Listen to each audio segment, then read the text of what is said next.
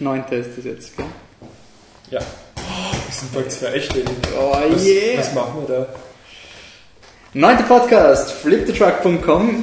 Ich bin Wolfgang Steiger und bei mir ist das gesamte Team, nämlich Patrick Krammer Hallo. und Michael Leitner. Hallo. Also wir haben ein ja, relativ langes Programm mit äh, Monsieur Claude und seine Töchter. Danach gibt's Step Up All In, wir dürfen endlich drüber reden. Danach gibt's Feuerwerk am helllichten Tage und dann ähm, Planet der Affen, Revolution inklusive Social-Segment mit dem originalen Planet der Affen. Dann fangen wir an. Michi. Monsieur Claude und seine Töchter habe ich nicht gesehen. Klassiker. Okay, ähm, Monsieur Claude und seine Töchter ist ein französischer Film von Philippe de Chauvaron. Ich habe seine Filmografie durchgeschaut, ich glaube, es ist keiner seiner Filme bekannt. Äh, und zwar geht es äh, um den Monsieur Claude, der gespielt wird von Christian Clavier und seine Ehefrau Marie, gespielt von der Chantal Lobby. Und die beiden haben ein ja recht äh, seltsames Problem. Sie haben vier Töchter, drei davon sind schon verheiratet. Eine ist mit einem Chinesen verheiratet, eine mit einem Muslim und eine äh, mit einem Juden. Und sie sind halt, ein, also Marie und Claude sind ein bisschen konservativ und vielleicht sogar ein bisschen rassistisch und äh, sehr, also sind Katholiken und sehr gläubig und da gibt es halt immer mal wieder äh, Auseinandersetzungen bei Familienfeiern und eigentlich zerbricht die Familie ziemlich. Und ihre einzige Hoffnung ist eigentlich die, die Laure, ihre vierte Tochter, gespielt von der Elodie von Fanton, Fanton, sorry, ich kann die Schrift nicht lesen, Fanton, glaube ich, Elodie Fanton. Und äh, die heiratet dann, oder verlobt sich auch mit einem Christen, dem Charles, der hat, nein, ich will es jetzt nicht so formulieren, aber aus Sicht von äh, Claude und Marie hat er halt ein Problem, er ist schwarz. Und ja, darum geht es in dem Film. Darf ich da einwerfen? Es erinnert mich an eine Amazon-Kritik von Stephen Kings S. Da hat jemand geschrieben, alle Kinder haben Probleme. Der ist dick, der ist rothaarig, sie ist eine Frau und der ist schwarz. Und deswegen so, ich weiß, wer es gemeint hat, aber das könnte man falsch verstehen. Aber ja, wir wissen ja, dass der Michi nicht so ist. Die haben mich in einem anderen Podcast gesagt, der ist ein Nazi. äh, ja, okay. Also der Film hat eigentlich, also meiner Meinung nach ein, ein Einwitzfilm, wenn man so sagen kann. Und zwar geht es eben darum, dass es halt immer wieder zu Diskussionen kommt, quasi über die, die, die verschiedenen Glaubensrichtungen und es gibt dann halt immer diese, diese Punchlines, es ist halt so, ja, der, der Jude will halt äh, koscheres Essen machen und äh, ähm, was weiß ich und dann nein so genau. Der Jude und der, der, der Moslem diskutieren darüber ob es echt so schlimm ist dass sie dem Juden also dem, dem, dem Sohn von dem einen von dem Ehepaar wo der Mann eben Jude ist ähm, den haben sie natürlich beschnitten nach der Geburt und dann äh, diskutieren sie und er meint halt irgendwie ja aber wie sind sie so wie bei den Moslems weil da machen sie es zwar auch aber erst wenn die schon sechs sind glaube ich. Und dann diskutieren sie darüber und dann fangen sie immer zum Streiten an und der andere ist dann halt noch schwarz, aber es ist. Ja. ich weiß gar nicht, es ist halt so, teilweise halt schon wieder so blöd, also weiß ich nicht, dann da fällt ihnen das Dosel, die, also die, die, der Claude und die, der, und die Marie, also die Großeltern quasi bekommen die Vorhaut geschenkt, weil das ist halt dort eine, eine ganz große Symbolik. Ja, und dann, die sind so am Dosel und dann fällt ihnen das runter und die Vorhaut kugelt dann am Boden herum und dann kommt der Hund und frisst auf und dann nimmt er halt ein Stück von seinem Hühnerflügelhaut und haut das halt quasi rein und sagt so, wir haben es vergraben. Und sie sind halt solche Charaktere, die halt so, sie sind halt urblöd und sie tun ja eh so, als wäre es voll okay, aber eigentlich haben sie extreme Probleme damit, weil du weißt ja genau, in welche Richtung es geht. Und ähm, es ist mir auch aufgefallen, dass eine der äh, Töchter von ihnen ein, ein Charakter ist, der nicht nur überhaupt nicht in die Familie passt, sondern der eigentlich auch ziemlich beleidigend ist. Ich würde sagen, dass sie die, bei den Religionsrichtungen ist es halt auch Teil der Aussage natürlich, dass halt alle schon zusammenarbeiten können, zusammenfinden können. Nur bei der, die ist eine, eine Künstlerin und die malt halt einfach urhässliche Bilder und ist die ganze Zeit ursensibel und wenn du ihr irgendwas sagst, dann fängt es gleich zum Weinen an und so wirklich so, okay, sehr nettes Bild von, von, von Malerinnen. Ähm, und am Schluss des Filmes, äh, ja, also es kommt dann eben auch noch der Vater vom, vom Charles, also vom Schwarzen, und der bildet dann so eine, eine Freundschaft mit dem Vater und dann merkst du irgendwie, soll es dann noch so ein bisschen so eine Art Buddy-Komödie werden. Aber das ist zum Zeitpunkt, wo es eigentlich schon relativ egal ist. Ähm, ich, es ist halt wieder so ein Film mit einer Zielgruppe, ein bisschen ältere Leute.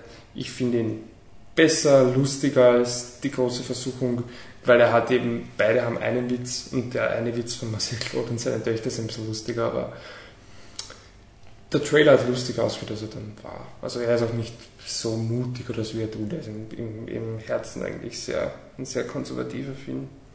Ja, ich glaube, viel mehr gibt es nicht darüber zu sagen. Ist er recommendable oder? Also, ähm, so recommendable, wie es wir verstehen, also quasi als 3 von 5, nein, empfehlenswert allerdings für die Zielgruppe, ja, klar. Also würde ich sogar sagen, mehr als, als große. Für Leute, die solche französischen Komödien mögen, es hat genau diese Art von Humor. Also, warum nicht? Aber empfehlenswert für jemanden, den es von vornherein nicht interessiert hat. Nein. Okay. Irgendwelche Fragen?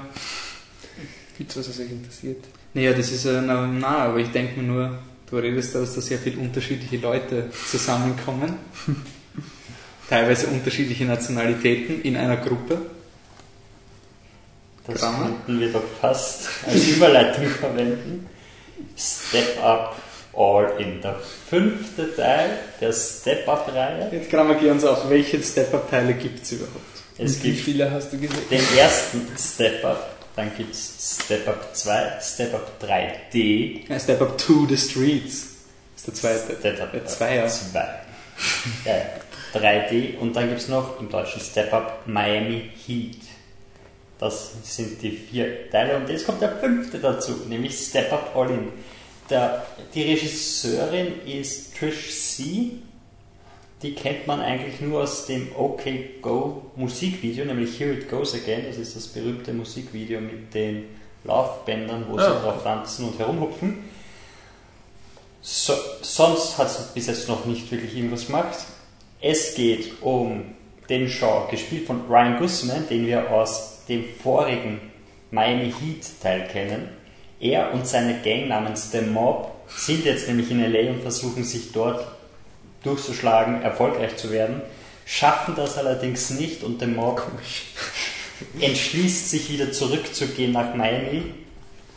Äh, Sean steht aber, er bleibt aber in LA und will mit einer neuen Crew, die er gründet, ähm, dann nach Vegas, um bei einer Fernsehsendung namens The Vortex zu gewinnen und einen Gig in Las Vegas zum Tanzen kriegen.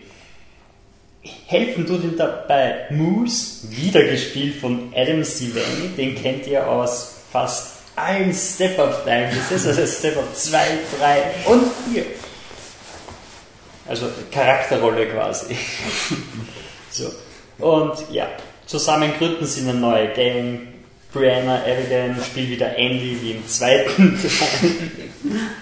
Und im Endeffekt äh, kommen sie dann nach Las Vegas. Dort mach, machen sie bei dieser Vortex mit und dort ist die, der Host dieser Sendung ist Alexa Brava, gespielt von Isabella Miko, ist mit Sicherheit die lustigste und beste Schauspielerin im ganzen Film, weil sie einfach verrückt ist. Und in einem Hunger Games Outfit. Ja. Rumlaufen. Es ist auf jeden Fall ein Post-Hunger Games Film. ja, da- eindeutig. Genau. Und dann tanzen sie. Sie tanzen oft und lange. Wie viele Step-Up-Filme hast du gesehen? Ich habe, das ist mein erster Step-Up-Film. Okay. Das heißt, mir kamen die Charaktere leider nicht bekannt vor, obwohl ich schon gemerkt habe, da ist viel Story dahinter. Also sie hatten ihre Dämonen zu bekämpfen in den vorigen Teilen. Eindeutig. Ich habe Step Up Miami Heat gesehen. Anscheinend, wenn das der vierte ist. Oder Step-Up Revolution zumindest, hat er im Englischen ich hab, ja, ich habe auf jeden Fall den mit dem, mit dem Mob gesehen, den Mhm. ursprünglichen, wo sie dann in, den, in irgendeiner Ausstellung ein, ein Happening machen und ist auch ziemlich cool. Ich finde halt, und ich glaube, ich habe auch schon einen anderen Film, Tanzfilm gesehen. Street Dance, euch, der- der war aber nicht Step Up, aber ich, ich, ich wirfte jetzt einmal einfach mal alle zusammen und würde sagen, wenn so ein Film äh, muss für mich zwei Sachen erfüllen. Er muss dumm genug sein, um lachen zu können. Und wenn man denn will, dann sollen die Tanzchoreografien halbwegs okay sein. Ich finde mehr.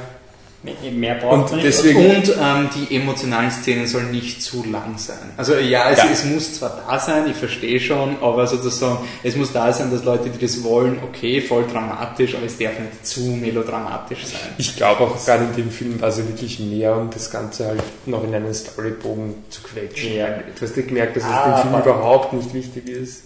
Naja, jeder emotionale Moment endet in einem Tanz. also wundervoll. Man kann immer einen Dance-Off machen. Voll. Also das ist egal, ob man in einer Bar Weiß ist oder... oder auf einem verlassenen Karussell. Aber ich sage ganz ehrlich, ich muss ihn jetzt verteidigen gegen euch, aber für mich Nein, ist, ist der Rack, also für mich ist der auf Rack jeden Fall empfehlenswert, sicher. Ich, also ich Nein, habe echt voll. eine gute Zeit gehabt im Kino. Vielleicht nicht allein anschauen. Man muss schon Nein, schon wieder dabei, mit dem man halt dann Nein, also es war drüber. der zweite Film, den wir an dem Tag gesehen haben. Der erste war ein ernster, sauguter Film, zu dem wir später noch kommen. Und dann war danach der. Das hat Und der war wirklich super. Ja, der war Also- auflockern. Also für mich ist er, glaube ich, größer als Rack. Also für mich ist er sicher ein Great, weil er einfach... Entschuldigung, aber er ist genau das, was er sein will. Und er bedient sein Zielpublikum. Und er ist nicht beleidigend. Er beleidigt Also nicht so schlimm, weil es gibt du kannst, Stereotypen. du kannst einfach sagen, nimm deine Leute, setz sie in den Film, es ist scheißegal, was passiert, du hast eine sein. lustige Zeit und das war's. Und man muss sagen, die letzte, Chore- also die große Choreografie, die ist auch wirklich gut. Es sind generell alle Choreografien. Ja, ich meine, mein, manchmal denkst du schon, ich hoffe, sie tanzen schon wieder. Ja, aber deswegen schaue ich mir doch Step-Up an. Das stimmt, aber wir haben uns schon angeschaut und sogar gesagt, wenn sie jetzt aufhören würden und dann der Film früher gar nicht so aber, aber Ich fand, dass die Tanzszenen ja auch in sich, die hatten ja auch immer solche Mini-Stories, die ja. Ja. auch so wiederum so blöd waren, dass du schon drüber gelacht hast. Ja, also ich finde, einer der besten Tanzdinge war gleich am Anfang in der, in der Bar, das habe ich echt cool gefunden. Also, Ja. einfach, ich meine, keine Bar sie- schaut so aus, streiten. ist so, also, ich war jetzt erst bei einem unter Anführungszeichen Dance-Off in einer betrunkenen Bar, wo jemand angefangen hat zu tanzen und der hat dann auch am Boden herum, ist herumgesprungen und ist dann aufgestanden und auf seine Hände geschaut und die waren blutig, weil halt irgendwelche Glassplitter am Boden kleben sind. Aber natürlich in Step-Ups sind das Gut, die aber perfekten Bars, sagen, in herumspringen Step-Up kann. sind diese Bars einfach die, wo du 40 Dollar Eintritt zahlst und 12 Euro fürs Bier zahlst. Ja, wie können Sie sich das leisten? Ja, wie kann sich der Mob das leisten? Sie, sie, sie bekommen nämlich die Klicks nicht. Aber sie treffen dann danach in der Bar die Gruppe, die den Gig bekommen Die hat. Knights, oh Gott, wie haben die geheißen? Knights Quest oder na, was na? Die haben so einen ganz bösen Titel. Der hat ziemlich Da muss man schon sagen, die Titel der, der, der, Ba- äh, der, der Tänzer, die anbieten, äh, die antreten, sind die deutsche Gruppe heißt, ähm, äh, Gott, wie haben die Kassen? Irgendeinen panarösen Titel, ähm, so wie, so wie Handjob, nur nicht, also es ist irgendwie so ein, Äh, Flowjob? Flowjob, Flowjob, genau, ja. genau, Flowjob, das ist das Deutschland und solche Dinge, also, Ja, oder die Dings, die Russen waren KGB Reloaded. oder so. Ich weiß nicht, wie es genau heißt. Und, und wie hat diese Frauengruppe geheißen? die Angels, die, die Virgin äh, sind, Ja, waren es nicht die Heiligen oder so? Virgilicious oder so irgendwas. Irgendwie. Aber Aber es gibt auch nur die, die, die, die sicherlich absichtlich Dummheit des Films nochmal zu untersch- unterstreichen. Es gibt auch eine Szene, wo sie dann quasi im Halbfinale oder so einfach in einem Battle, in einem Boxring tanzen. Ja, genau, weil es ein Battle. Und ja, es, da gibt es, das wird dann in Runden unterteilt und ganz am Schluss wird es dann eine halbe Prügelei oder so. Und, ja, ist halt, lustig ist halt, dass dieser Shaw mit seiner neuen Gruppe, wie heißt die eigentlich? Aber die Elementrix. Genau, L-M-N-T-R-I-X. Ja. Urcool. Dümmster. Okay, ja. L, LMN. Elementrix. Und wie sagt dann der, der, der, der uncoole Onkel zu ihnen, weil er es nicht lesen kann auf dem Paket, dann sagt er ja, Lemon Lemontrix. Ja, so. ja. Also nein, ich glaube, wir sind alle positiv bei dem Ja. Film, oder? Das Okay, hätte ich auch gar nicht geglaubt. Ich auch nicht, ich habe mir gedacht, Also- so Gott, bitte schauen wir uns nicht an und dann war das noch gut, dann setze ich mich halt auch dazu und dann war es, oh, okay, gut, sie tanzen. Cool. Und das, Und es, es, es, es unterstützt aber jeden, jeden Stereo- Stereotyp, weil du siehst einfach einen Schwarzen und, und der tanzt einfach wie ein Gott und du denkst, verdammt, alle können das. ja, ich meine, die Stereotypen sind schon grenzwertig. Ich meine, die, die Asiatin, Die- die man nicht versteht. Oder was auch immer, dieses Mhm. Fastfood-Ding ähm, und dann mit dem Truck ihrer Eltern einfach wegfährt oder so. Aber ist voll okay, das ist voll okay. Es ist generell so ein Film. Ähm, äh, einerseits will er voll ernst sein. Also der, Anfang ist so eigentlich eine der lustigsten Sequenzen gefunden, diese Casting-Sessions, wo die Tänzer Ja. für irgendwelche Produkte Mhm. sich prostituieren müssen und das ist voll die Message vom Film, so, obwohl sie im vierten Teil gewonnen haben, ist das Künstlerleben total hart und sowas. Und ähm, nachher ist es aber eh wurscht. Also es ist ein Film, wo dann am Ende voll ähm, so, da habe ich mir überlegt, sie wollen jetzt einen cool Runnings-Moment machen, so ein es geht nicht ums Gewinnen. Aber ich will es nicht spoilern, ob sie gewinnen oder nicht. Also das sollen die, das soll man. Der Schluss ist ein bisschen von der Story her ein bisschen schwer nachvollziehbar. Ja, es ist einfach, es, es, Es sieht dann irgendwas. es ist, also der, der Wobei Film, die Castings am Anfang sind ja auch schon schwer nachvollziehbar. Ja, sie eh. gehen zu 1000 Castings und, und aus irgendeinem Grund verkleiden sie sich als Toreros oder so. Einfach so aber anscheinend ist es nicht notwendig gewesen, weil sie Es- ja ausgelocht von dem, der was Eben. diesen Job Es wird nämlich, also sie sagen, hm, wir gehen zu einem Casting für ein Deo. Ziehen wir uns als Toreros an. Aber das war auch eine der witzigeren Szenen, wo sie diesen einen Stunt haben am Anfang und der Typ steht nicht mehr auf. so wo sie irgendwie diesen total komplizierten, Ja. wir hauen uns nieder, aber es ist eigentlich ein Dance-Move und der fliegt nicht wirklich nieder und der fliegt aber nieder, dann stehen sie und versuchen ihn wieder aufzustellen und so, okay, funktioniert nicht, tanz mal ein weiter. ähm, ja, das 3D ist unnötig. Ja, wie so immer. wie in jedem Film. Ich würde sagen, das ist einer der Filme, wo es blöd ist, weil ich denke, dass, du dich, dass die, die, die Tanzszenen, dass die einfach ein bisschen angenehmer zum Anschauen Ja. werden. Unter dem 3D. War Step Wir Up sind eh 3D schon zu schnell. Der Film, wo sie die ganze Zeit im Wasser tanzt? Ja, Damit- Step Up 3D war der Trailer, wo sie die ganze Zeit so ähm, irgendwelche Partikel in die Kamera schleudern, also sei es Wasser, wo sie eben im ja. Springbrunnen Genau, sozusagen ja. stehen, oder wo sie irgendwie so weiße Kreide irgendwie in den Händen haben und die explodiert dann immer rein. Also von dem sind sie Gott sei Dank weggekommen. Okay. Ähm, ja. Wir können ihn halt nicht beurteilen im Rahmen der Reihe. Aber ehrlich gesagt, es wirkt irgendwie so wie der Fast and the Furious Franchise der Tanzfilme. So, ist einfach das und der fünfte Team wie Fast Five ist ein Team-Up von allen French anscheinend, aber das Coole ist halt, dass eigentlich wurscht ist. Also ich glaube schon, dass Eh, das so, so wie Fast Five, wo es auch Ja, ey, ist. aber als, als Step-Up-Fan ist das sicher total cool, oder? Ja, oder nicht Step-Up-Fan, also, sondern einfach, wenn du, wenn du diese Art von Filmen magst, wenn du denkst, ich mag Tanzchoreografien und sonst irgendwas und deshalb schaue ich es mal an. Ja, aber es ist doch auch so eine Art Telenovela, oder? Dass dann, du hast unterschiedliche Staffeln mit den Filmen, jetzt kommt die wieder zurück und die reden Ja. vom Ex-Fan, du denkst dir, ah ja, Step Up 2, der Moose, der Moose kommt wieder und du denkst dir, yo, der Moose. Und es ist aber so, also ich meine, natürlich haben wir gesehen, haben sie gedacht, so, ja, das ist wahrscheinlich aus einem anderen Step Up-Film, aber es ist dir wurscht. Also es ist ein guter Fanservice, weil dir einfach wurscht ist, wenn du dich nicht auskennst. Also keine Ahnung, wie die Step-Up-Fans abgehen müssen. Also wann, wenn Channing Tatum da gewesen wäre, wäre es Ja, wahrscheinlich also- der ultimative Step-Up. Jahres dann. Gut, dann, gut, dann hätte sich da das Budget wahrscheinlich auch verdoppelt. Aber der Film hat eine Asiatin. Ja. Ja? Welcher Film hat noch so Asiaten als Hauptdarsteller? Ja, okay. Ähm, Ja, also wir fließen doch heute durch die Reviews wieder anmerken. also davon gibt es viele, Patrick, aber ich glaube, du spielst an auf Feuerwich. Feuer you had one shot. You had one shot. ja, ich habe nur den Dings, den chinesischen noch. Okay, ähm, Feuerwerk am helllichten Tage. Im Original, das soll ich nämlich verstehen, heißt der Bai Ri Yan Huo. Ein chinesischer Film. Wir, wir entschuldigen uns im Vorhinein für alle Fehlbetonungen. die Ja, also Ja, bei auch- unseren chinesischen Fans. Ein Autorenfilm, also Regie und Drehbuch von Yinan Diao. Es ist erbärmlich. Wahrscheinlich heißt es Diao Yinan. Äh, wurscht. Ähm, ja, Story. Der ehemalige Polizist, warte kurz. Shanks, nein, ich bin nicht, doch, Shanks. Oh Gott. Es spielt einen Polizisten. Ich bin mir gar nicht sicher, was die Schauspieler Ich würde sagen, na, sorry, erwähnen wir bitte nur die Rollen, bevor wir da wirklich irgendwas Okay. sagen. Nein, also der, Der Fan ist- Liao ist der Schauspieler. ist der Schauspieler. Liao Fan. Also Liao Fan spielt einen Polizisten und ähm, einen ehemaligen Polizisten, der äh, doch äh, der der Jobwechsel nach einem einer Schießerei, bei der er angeschossen wird und dann in einen also später, Jahre, fünf Jahre später in einen Polizeifall äh, stolpert, in dem die Ruth Wushishen, scheiße, ja okay, also eine Frau, ähm, gespielt von der Kwai Lun Mai, glaube ich, ähm, die, die, das Zentrum oder die Hauptrolle spielt quasi.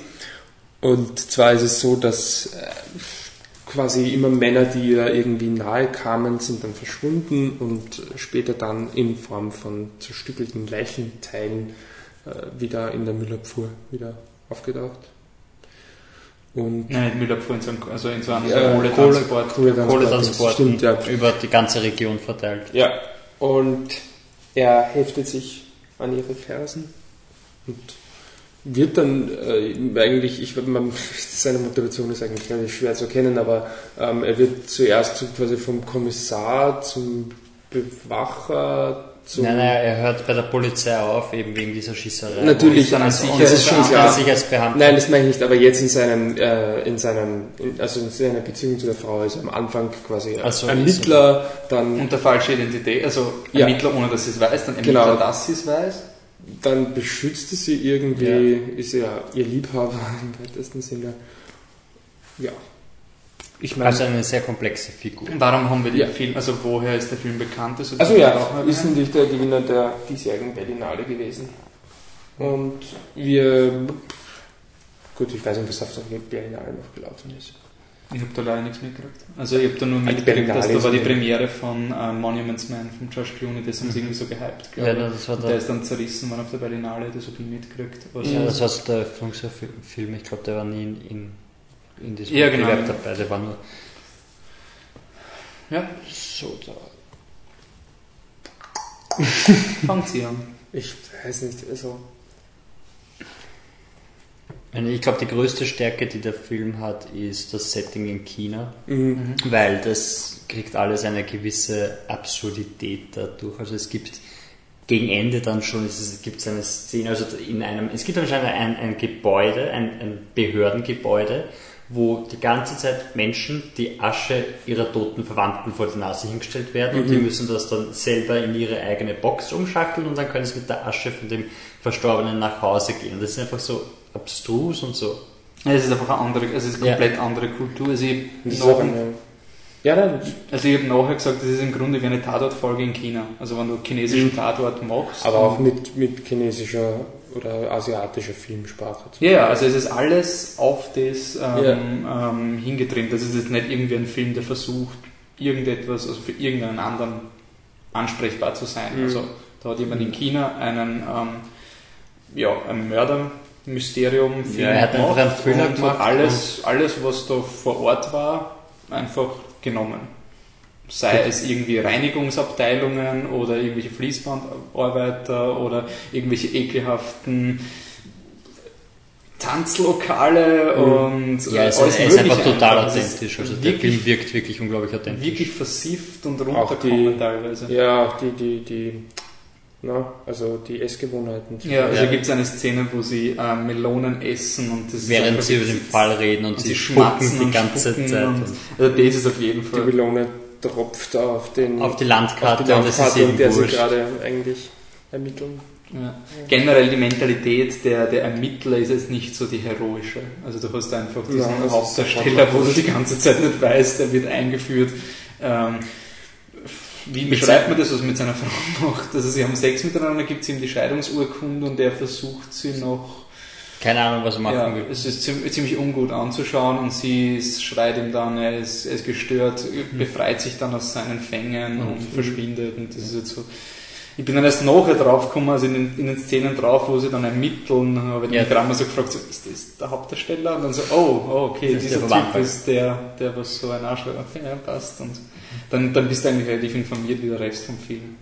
Das stimmt, ja, aber lustigerweise ist dann eben diese Authentizität, die du durch die Settings und so weiter hast, im Kontrast zu, also die Kamera, also die, die Kamera ist schon sehr stilisiert teilweise. Also diese, diese Fahrt durch den Tunnel, wo man rausfährt und, und dann, und wie man die Leiche am Anfang sieht, einfach nur so, wie sie folgt und sonst, ich meine, eine Stunde 46 dauert da, mhm. nur er fühlt sich allerdings länger.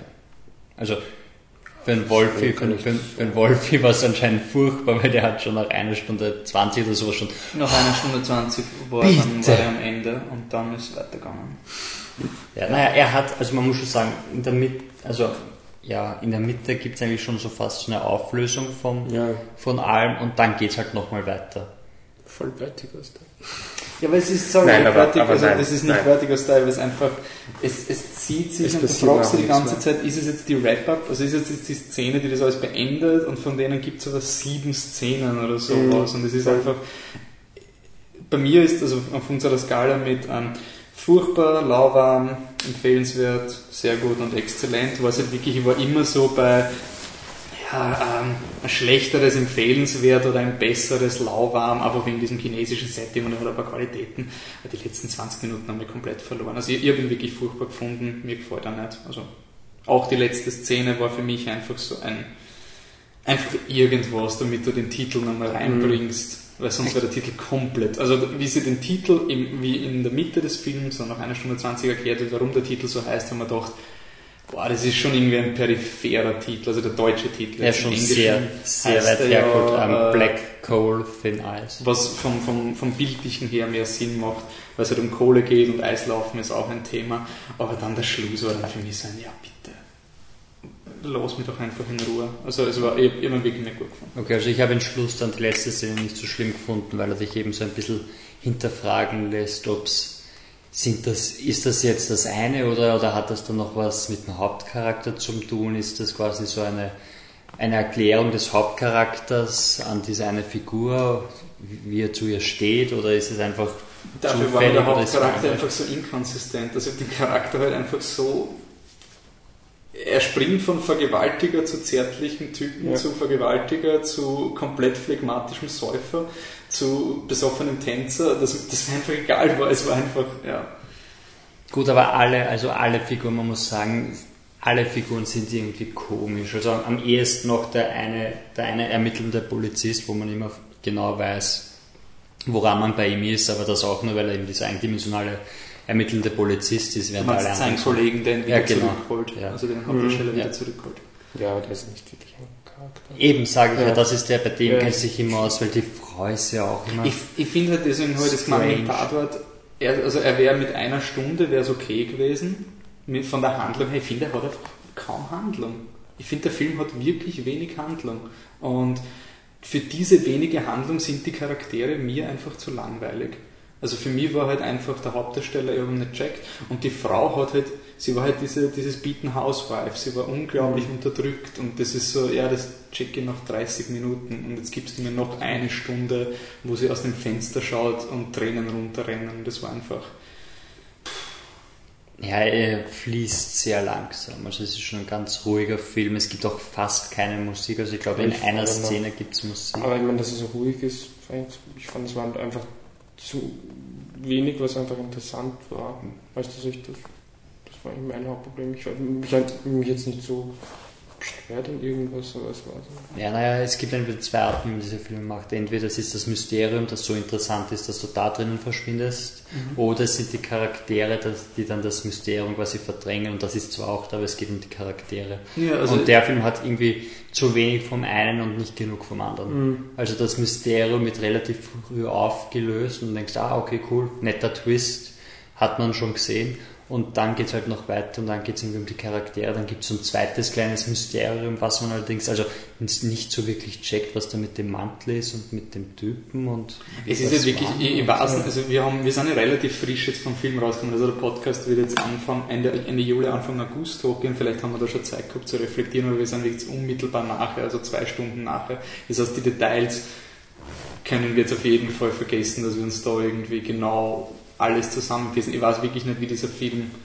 beim zweiten Mal drüber nachdenken, wenn du wirklich die Story durchgehst und so wie der überhaupt wirkt. Also, ja, die, die, die, also, die, Mhm. also dieser traumatische Zwischenfall, der am Anfang passiert, der macht überhaupt keinen Sinn nach dem Film. Wenn du jetzt drüber nachdenkst. also das, die, Der- die, der- die das- das ist- Schießerei. Ja, Außer Warum? wenn diese Charaktere halt einfach so gestört, also wenn sie so eindimensional waren, weil sie halt schießen. Ja, aber das, das macht ja keinen Sinn. Das, ist- das ist, Eh. ist, das ist, gibt keinen wirklichen Grund, weil es wird sogar dann erklärt, wie das gemacht wird. Das heißt, diese Spur, die sie hatten, hat sie zufällig zu einem Typen geführt, der zufällig auf Polizisten schießt. Also das macht auch beim, beim längeren Durchdenken wahrscheinlich keinen Sinn. Aber frage mal Wikipedia. Also, Was sagt sie? Also ich sag furchtbar, was sagt sie? aber Ja, ich finde ich find trotzdem, dass er durch das, durch das Setting, eben durch dieses abstruse rundherum für ein gewisses Publikum, also ich gebe ihm 3 aus von 5. Okay. Ja, wow, das ist der erste Film, wo wir wirklich eine Aufspaltung haben. Mhm. Also, in einer, es geht ja nicht so, dass jemand den Film wirklich toll findet. also es war jetzt kein Rage gegeneinander, sondern ihr seid einfach, ihr seid mehr gewillt, andere Dinge im Ja. Film zu sehen einfach, oder? Ich weiß nicht, denk mal vom Setting her, ich habe leider keine Filme gesehen, ich habe fast null Filme gesehen, die in, in China spielen, aber ich glaube halt einfach, dass da auch andere Dinge, ich glaube schon, dass auf jeden Fall, wenn man, kein, wenn man das noch nie gesehen hat und noch nie in China war, ist es auf jeden Fall allein nicht das wert, dass man den Film schaut. Einfach dieses, wie wird eine Tatortfolge in China ausschauen? Das ist einfach so, hm, okay, interessant, und die spucken, okay. So irgendwie, aber, Wer ist der noch spuckt? okay. Zu früh die Überleitung. Willst du noch was sagen zum Film? Nein, nein, wirklich nicht. Okay. So, jetzt brauchen wir. Der Regisseur hat noch Night Train gemacht. Entschuldigung, ich glaube, schon aufgeschrieben gehabt. Hast du den gesehen? Nein, keine Ahnung, was das ist, aber das war das bekannteste Film und ich habe mir gedacht, Nein, das war nicht mal sein bekanntester Film. Sein bekanntester Film war Swimming oder ah, das war Bad. da, das er nur. Night Train. Ja, ich habe mit Night Train to Lissabon verwechselt. um Gottes Willen. Aber, ähm, ja, aber aus Night Train kriegen wir jetzt keine gescheite Überleitung her. Entschuldigung, ich habe nicht gemeint, das muss noch erwähnt werden. Ähm, Also mit dem Wisst, Spuck- ich, ich habe was. Spucken ist ja gemein, ich will da nicht irgendwie. Darf ich was gemein? Eine bisschen politisch unkorrekte Überleitung. immer. Wisst ihr, was schwer war bei dem Film? Ich konnte die Darsteller nicht unterscheiden. Oh Mann! Das war wirklich schwierig. Ähm, Wo ist das noch schwierig? nicht im Planeten aus meiner Meinung. Naja. Ja, schon vielleicht. Okay, es geht um die Fortsetzung zu Planet der Affen Prävolution, nämlich Planet der Affen Revolution und ein Cookie für jeden, der erraten wird, wie der dritte Film ist noch nicht bestätigt, aber wie der dritte Film vielleicht heißen könnte. Ähm, also es geht um Dawn of the Planet of the Apes, langer Titel, Fortsetzung zu Rise of the Planet of the Apes. Regie führt Matt Reeves, der hat gemacht ähm, Cloverfield, das war dieser Found-Footage-Monsterfilm und Let Me In, das war das Remake von ähm, dem Let the right one in. von norwegischer Film, oder ist das? Schwedischer Film. Entschuldigung, schwedischer Film. Latte in Ratte man in. Ja. Ja. ja. Ähm, Regie, äh, Drehbuch ist Mark Bomberg, der hat Wolverine und Die Hard 4 geschrieben. ähm, ist aber nicht so wichtig, weil die eigentlichen Autoren sind Rick Chuff und Amanda Silver, die haben schon den vorigen Teil ähm, gemacht. Äh, Hauptdarsteller ist wie, ist zwar nicht der, der ähm, der Mensch ist, sondern der Affe, nämlich Andy Serkis aus Caesar, wie im ersten Teil. Andy Serkis kennen wir von Herr der Ringe, da hat er den Gollum gespielt, in King Kong hat er den King Kong gespielt. Ja, geil. Und in, ähm, na, wie heißt der coole Film, der, der verrückte Animationsfilm? Tintin? Äh, genau, Timon Struppe hat er den Captain gespielt. Den Bärtigen, den Besoffenen. stimmt. Und im Prestige von, von Christopher Nolan hat er einen echten Menschen. Ja, und in, in, in Tintenherz hat er auch mitgespielt, glaube ich. ich. glaube, in Ja, Tintenherz stimmt, irgendwo spielt spielt den Bösen. er- Ich glaube in Tintenherz. In irgendeinem Kinderfilm hat der Andy Serkis gespielt. Ja. Äh, menschlicher Hauptdarsteller ist der Jason Clark, der spielt den Mal äh, Malcolm, den kennt man aus Zero Dark Thirty, das war dieser ganz gestörte Foltertyp, zu nicht gestört, aber der Typ, der was jetzt so ein bisschen härter ist als die ähm, Jessica Chastain. Er hat auch in White House Down mitgespielt, da war das super, ja, aber wirklich cool gefunden, weil er trashig ist. Und die anderen Schauspieler erwähnen wir heute dann einfach, wann wir auf sie kommen. Ähm, Handlung ist, ähm, kleiner Spoiler für ähm, den Rise of the Planet of the Apes, also es hat einen Virus gegeben, die Menschen sind ähm, mit einer Wahrscheinlichkeit von 1 zu 500 ausgerottet und ähm, wir beginnen den Film komplett aus der Sicht der Affen. Caesar hat seine, ähm, ja, sein Zuhause jetzt gebaut in diesem Naturresort neben San Francisco und die, äh, ich weiß nicht wie diese Woods heißen, auf jeden Fall. Und was ich cool gefunden habe, war zu Beginn, dass der Film halt das, den klassischen Monsterfilm macht mit, wir haben eine kleine überlebende Zivilisation und irgendwas ist da draußen und normalerweise sind es die Menschen und wir sehen aber die ganzen Filme aus der Sicht der Affen und dann, uh, hast du gehört, angeblich gibt es noch Menschen und dann gibt es den Erstkontakt mit den Menschen. Das führt dann zu einer Avatar-mäßigen ähm, Diplomatie-Session, einer geht zum nächsten und dann versucht man zu verhandeln, weil die Menschen brauchen ähm, Ressourcen, also Energie von einem Staudamm in der Nähe vom Caesar und dann müssen sie über das Affengebiet passieren. Wenn man den Trailer gesehen hat, weiß man, dass das alles nicht so einfach ver, ähm, verlaufen wird. Ob das derselbe Wald ist, der in Vertigo vorkommt? Das kann sein, ich glaube, ja. Warum? Diese fetten Bäume, das sind irgendwelche, ja, das Muster gleich wie Vertigo spielt in San Francisco. Das sind Ja. also, was in Vertigo, schauen Sie sich die Rinden an. Ja, und dann verschwindet ja, in der Baum, also Ich diese glaube, fetten das, ist, das sind Bäume. dieses, äh, diese uralten. Das ist nämlich so, so, ein- ja, irgendwie so ein Ironwood oder so irgendwas Naturresort. Ja. Ja, also, also- da, da haben wir einen. also, Michi? Kramer, du kriegst mal einen Cookie für, Ja. für diese Trivia-Erkenntnis. Ähm, bleiben wir mal im Nicht-Spoiler-Gebiet, wir werden dann ja eh noch spoilern, wann wir im Social-Segment sind. Redet ihr, haben jetzt lang genug geredet. Naja, so lange ist jetzt auch nicht, aber okay. Nee, ich würde, würde dem, dem Michi okay. nicht seine Redezeit wegnehmen. Das stimmt. Ah, ich habe eh schon einen Film allein gehabt. stimmt. Ah, okay, ähm, ich finde, er war handlungsmäßig stärker als der erste Teil, aber emotional bei weitem nicht so verbindend wie der erste. Also der, der erste ist vor allem ein emotionaler Film, also dieser Affenbaby, das, das eben aufwächst und dann mehr oder weniger verstoßen wird und wo ist sein Platz.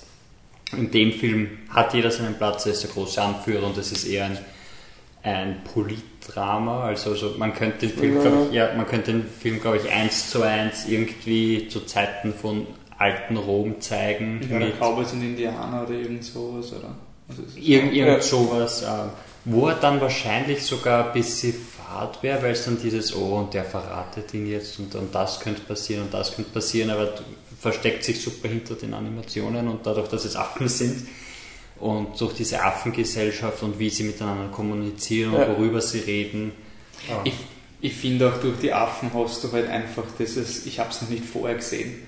Ähm, Ganz genau, Im ja. Sinne, Ja. ähm, dass die Affen, auch wenn man es vergleicht mit dem ersten Teil, da sind die Affen, das ist eine klassische Spartakus-Geschichte.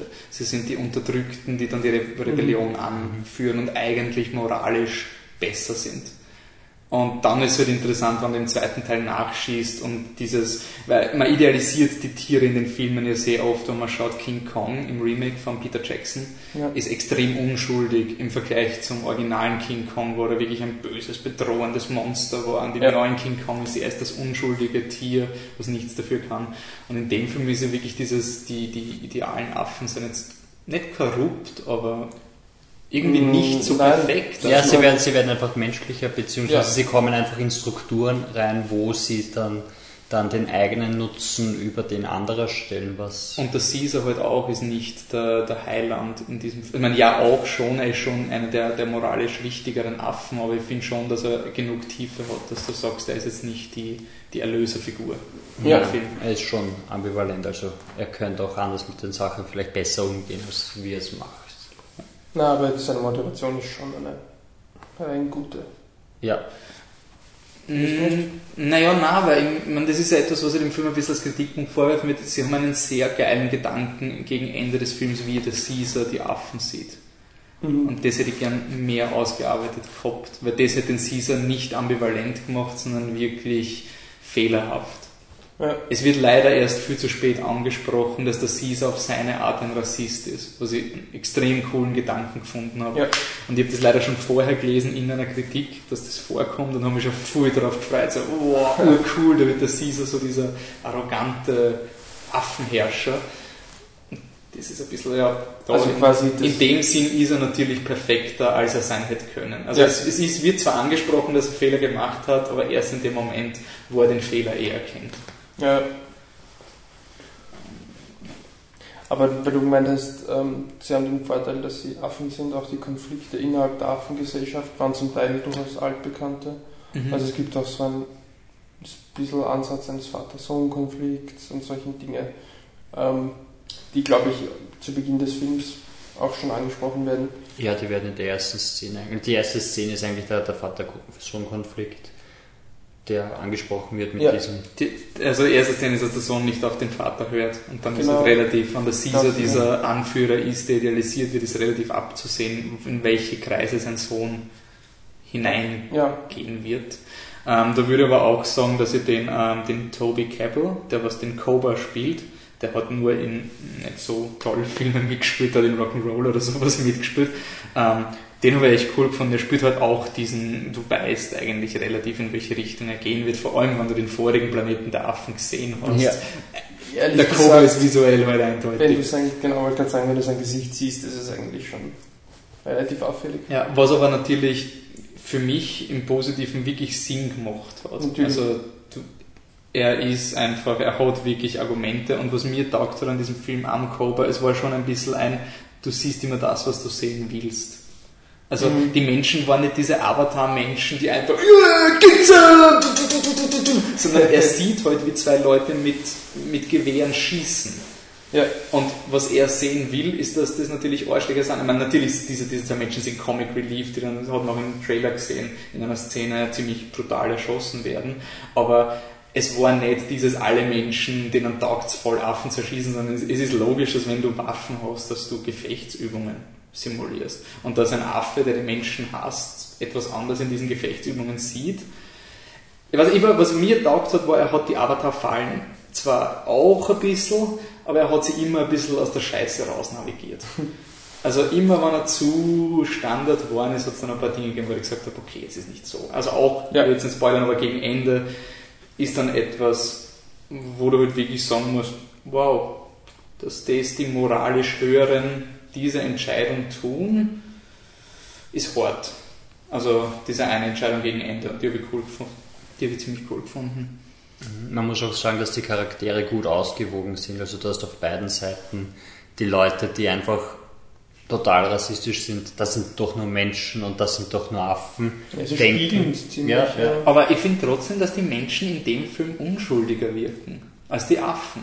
Also Ja. ich habe die ganze Zeit gelesen, dass der Gary Oldman, ähm, der spielt den, äh, wie heißt der? Wurscht, der spielt den Gary Oldman, den Dreyfus, äh, Dreyfus, ähm, dass der so so ein flacher Charakter ist. Und ich habe halt wirklich schon Angst gehabt, dass der Gary Oldman dieser, dieser Avatar Marine ist, der grundlos so, es wird dann irgendwann einen Überfall geben von den Affen und er wird dann sagen, so, das nehme ich jetzt als Grund, weil nur durch Angst regiere Mhm. ich und jetzt brennen wir die Affen nieder. Und er ist halt nur so ein geringer Charakter, weil er halt einfach, er, hat, er ist nicht wichtig für die Hand, nicht so wichtig Nein, eigentlich. aber und die- du erwartest dir irgendwie mehr, wenn du den Gary Oldman siehst. Ich finde auch, dass die Menschen relativ harmlos rüberkommen. Es gibt halt den einen, der halt falsch liegt, Ja, aber der halt der, Aber der ist nicht, der ist nicht dieser Der Typ, spielt- der gegen der ist nicht- Ende alles zerstört. Erstens der wird aber relativ das- oft also er, schnell. er hat auch, er kann innerhalb seiner Gruppe auch keine Anhänger rekrutieren, also er ist, hat im Endeffekt verpufft er. Er ist so ein, ein Typ, der halt irgendwie Unruhe stiftet, aber er verpufft im Endeffekt. Und die Leute, die dann aggressiv reagieren, sind die, die es tatsächlich unter keinen Umständen besser wissen können. ich vergleiche sehr oft mit Avatar, weil das ist für mich wirklich der Film, wo du das Storytelling sehr manipulativ ist. Und da sind einfach die Charaktere, ist Tasse Kaffee. Hätte man irgendwie machen können. Und in dem Film, dadurch, dass die Affen die Antagonisten sind, hast du immer den Vorteil, dass du zurückfällst und sagst, sie sind ja eigentlich Tiere und deswegen sind sie einfach schwerer zu zivilisieren. Und was ich auch sagen muss, wir kommen jetzt nach dem Transformers Podcast hierher. Ich finde es so geil, dass die Action nicht glorifiziert. Also, dass das keine, es gibt zwar Money Shots in dem Sinn, aber der Film vermittelt dir das eindeutig, dass das jetzt nicht toll ist. Gut, es gibt einen. Money Shot Ja. und das ist vom Bösen, wie er die anderen angreift. Also es ist nicht so ein Yes, endlich, sondern so ein Genau. Uh, scheiße. Ja. Also von dem her Nein, die, die, die Money Shots sind eigentlich also die negativ. einfachen, ja. Also Also, also diese, wirklich, ein- ein diese, Kampfszenen, Money Shots sind negativ, so wie sie eigentlich auch sein sollten. Was Michael Bay nicht versteht, weil bei ihm ist Kämpfen und Töten immer geil. Bei dem ist halt eindeutig negativ. Und die anderen Money Shots, die es gibt, sind einfach so ein, der Caesar steht in der Tür und schaut. Das ist dann so ein, uh, da ist er jetzt und der ist viel aufrechter als alle anderen. Ja, und so. das wirkt auch nie so gezwungen. Ich meine, ja, es wird zu Beginn der Tower etabliert. Und du weißt schon, aha, der, der kann, muss wichtig sein, wenn du schon drei, vier Shots hast von diesem Tower. Aber es ist nie so dieses, wow, das haben sie jetzt gemacht, also so Transformers-mäßig, wir wollen eine Action-Szene hier, schreib irgendwie eine Ich finde schon, es ist ein Film, der von der Handlung getrieben wird und du merkst es auch, es, es gibt ja sehr wenig Action-Szenen. Es gibt eine am Schluss, eigentlich so. so also eine große und eine kleine.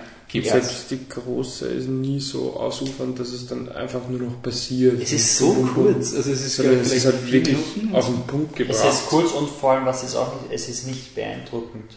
Es ist nicht ja. so ein, boah, da geht's aber ab, sondern. Nein, was so beeindruckend ist, war, also, dass du das aus der Sicht der Affen, die das nicht, also, wir haben das ja schon in vielen Filmen gesehen, dieses, ja. ich bin in den Schützengräben und habe Angst. Und irgendwie, es ist aber trotzdem irgendwie aus der Sicht dieser Affen war das wirklich gut gemacht. Also, da, wo du die Affensoldaten siehst, die sich einfach anscheißen und die Waffe fallen lassen und hinter ein Auto flüchten und sowas. Äh, das mhm. habe ich, und man, wir haben es so nicht wörtlich ausgesprochen, aber die Special Effects sind der Wahnsinn. Also, ja, ja. noch besser als im ersten. Ich habe jetzt den ersten, die, ein paar Szenen nochmal angeschaut und im Vergleich zum neuen wirkt jetzt gar nicht mehr so beeindruckend. Das ist wirklich so, er schaut noch immer gut aus, aber der, der, der, der Film, der neue, beginnt mit einem Close-Up vom Caesar, seinem Gesicht, was man auch im Trailer gesehen hat. Du weißt und es nicht. Also du, du, du, kannst es wirklich nicht unterscheiden. Und der erste Film ja. hat, hat, auch diesen Shot, wo aus dem Auge, aus dem Auge des, des, des Affen fährt die Kamera raus und das war auch ja. so ein total revolutionärer Shot, weil das hat man so selten, dass du so an die Linse vom Auge und das es hat damals schon ein bisschen fake ausgeschaut und man hat sich bei, bei, Rise of the Planet of the Apes gedacht, so, okay, da muss ich mit dran gewinnen und irgendwann hat das Drama einfach. Das stimmt, ja, bei Rise of the war schon, dass am Anfang so der kleine Affe und sowas von der Animation so ein eindeutig animiert war, aber gut, aber schon zwei Jahre später und mehr Geld und also, ja. also der dritte Teil wird dann, wird dann in, in zwei, drei Jahren noch, noch ärger.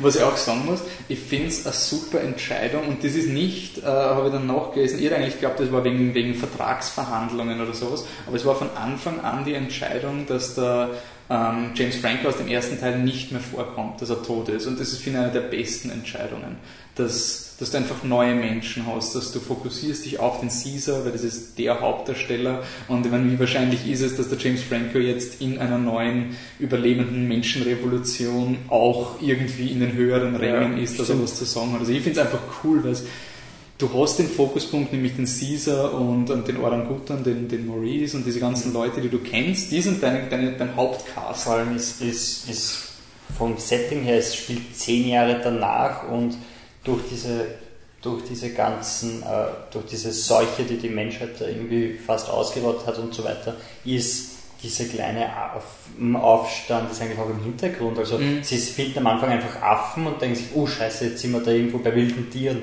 Fuck, denken überhaupt nicht nach, ja. dass das vielleicht die sind, die auf der Golden Gate Bridge sich so aufgeführt haben vor zehn Jahren. Ja, weil wahrscheinlich keiner mitgekriegt hat. Kurz bevor eine ganze Familie gestorben ist, hat niemand mitgekriegt, ist eben scheißegal. Und dann ist einfach so ein, ui, aber diese wilden Affen, die haben irgendwie eine komische Hierarchie und die haben Werkzeuge und Kriegsbemalung, steht irgendwas stimmt da nicht. Also es ist total logisch, dass einerseits äh, James Franco nicht auftaucht, weil warum sollte er hätte doch überhaupt keinen Platz in dieser Gesellschaft, also er wäre der verrückte ich Typ, finde, der Decke steht und sagt ja, so, und er hätte irgendwie aber die Affen können reden. Er hätte ja. viel zu viel, es ist viel besser, dass der Caesar ihn idealisiert.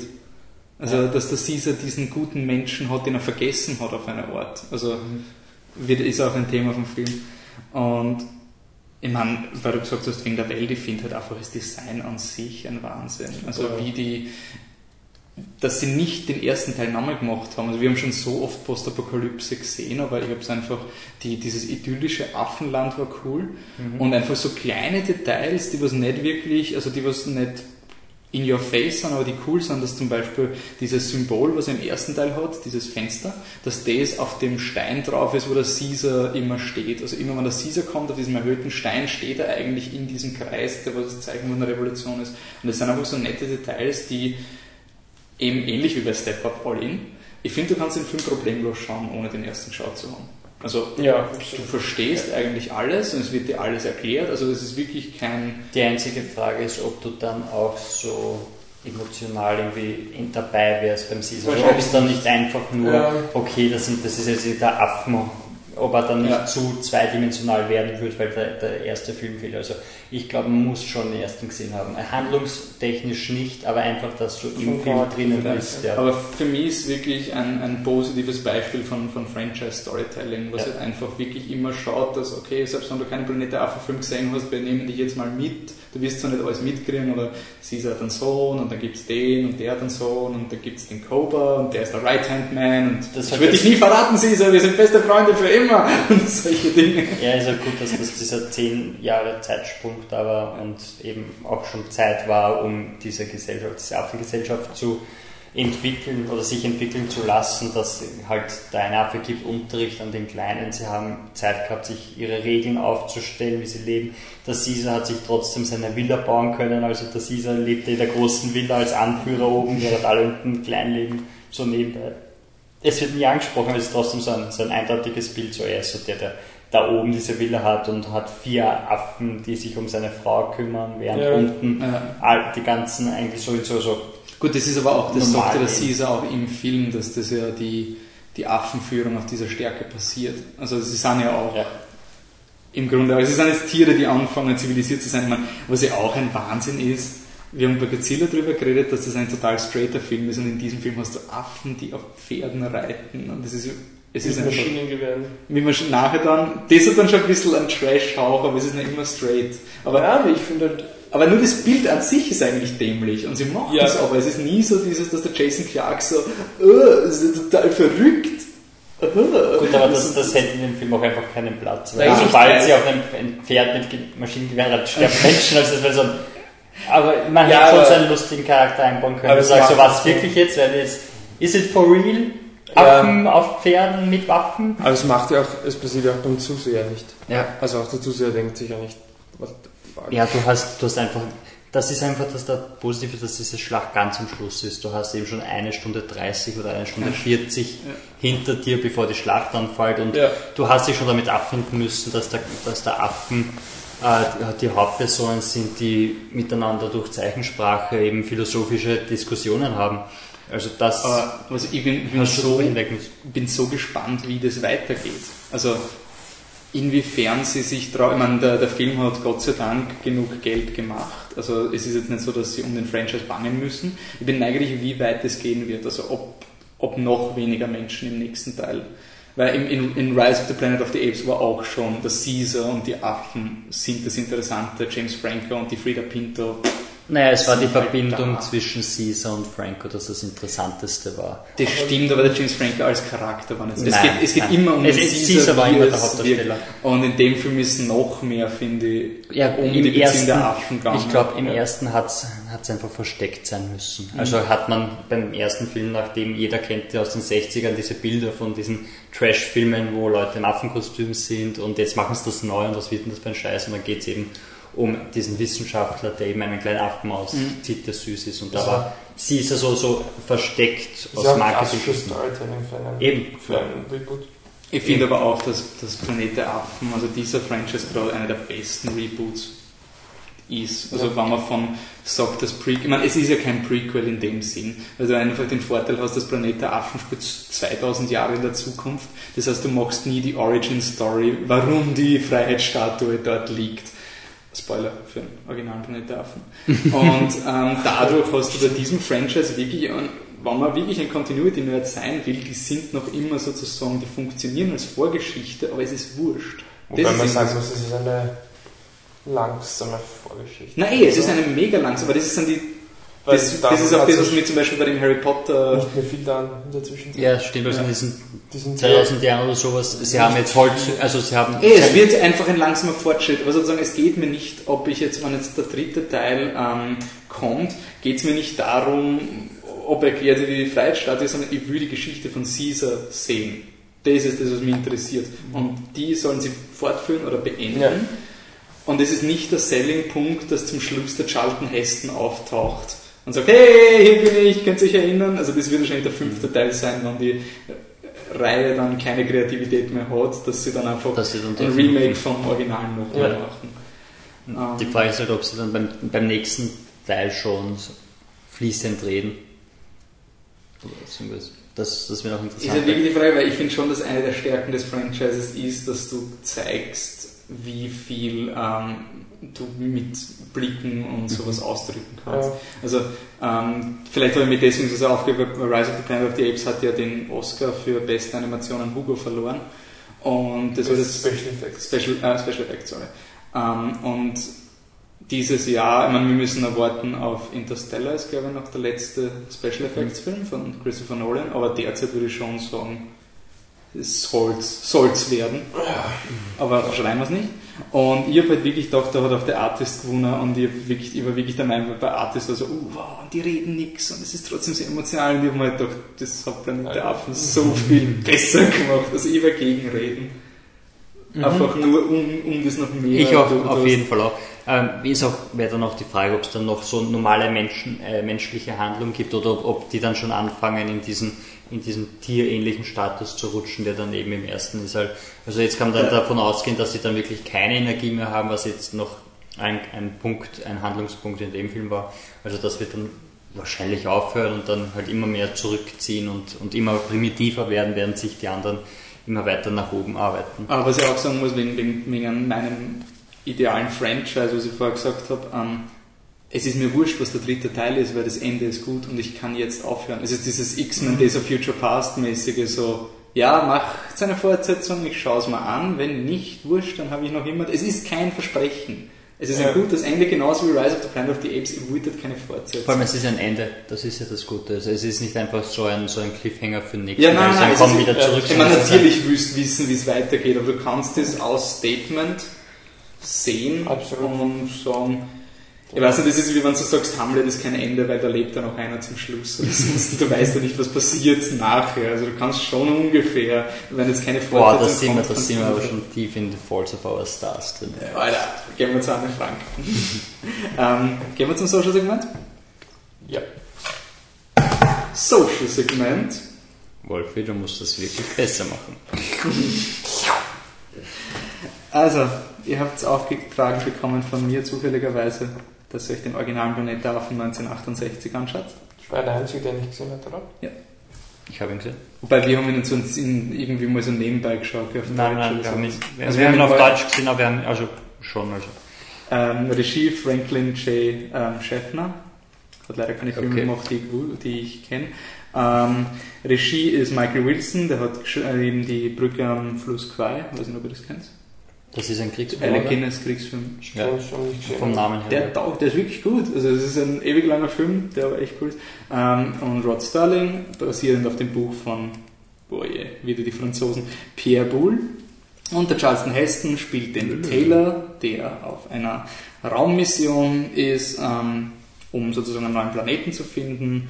Er ist in Stasis und er weiß, dass er sozusagen in 2000 Jahren wieder aufwachen wird und hoffentlich auf einem Planeten ist, der für die Menschen, also der Weiß er das? na, Sie suchen neu, einen neuen Planeten einfach. Also es ist Mhm. einfach eine Expedition. Was meinst du das mit der Zeit? Okay, ja. er weiß, dass Zeit Das vergeht. Zeit. Das, das ist, das Ja. ist so weit, Relativ stark. Ja, also ja, am Anfang, am Anfang ist diese, boah, ist, war das nicht ja, so. weil der Taylor sagt auch, wir 2000 sind Jahre? 2000 Jahre und so. Also also wenn dieser Wissenschaftler recht hat. ist er längst tot. Und dann, das erwähne ich zehnmal, glaube ich. Ja. Also Ja, und er wacht, er crasht dann auf einem Planeten und holy shit, Affen beherrschen die Menschen. Was ist das für eine verrückte Welt? Spoiler, es ist die Erde. Es sollte aus unserer Kritik von Dawn of the Planet of the Apes mittlerweile ersichtlich sein. Okay, Leitner, also, Also nicht nur die, die, die, also ein bisschen genauer, die, die Affen sind eher, also die, die, die Menschen sind ja eigentlich wie Tiere dort und nicht Sie wie können Tiere nicht behandelt, sondern sie, sie sind ja auch viel primitiver als die Affen. ja. Ja, sie können nicht mehr reden, sie sind ja einfach nur noch Tiere und die Affen haben so eine Art, so, ein, nicht, so eine Art altgriechische Gesellschaft aufgebaut mit Philosophen und nur unsere Affen sind quasi lebenswürdig als andere. Der Film ist im irgendwas. Grunde eine, eine Kreationistendiskussion. Also es geht um die, Ja. die Wahrheit der Affenbibel, dass angeblich der Affe besser ist als der Mensch und jetzt kommt der Taylor, der erste Mensch, der spricht und der wirft das ganze Glaubenssystem und es geht um die Verantwortung zwischen Wissenschaft und Glaube eigentlich.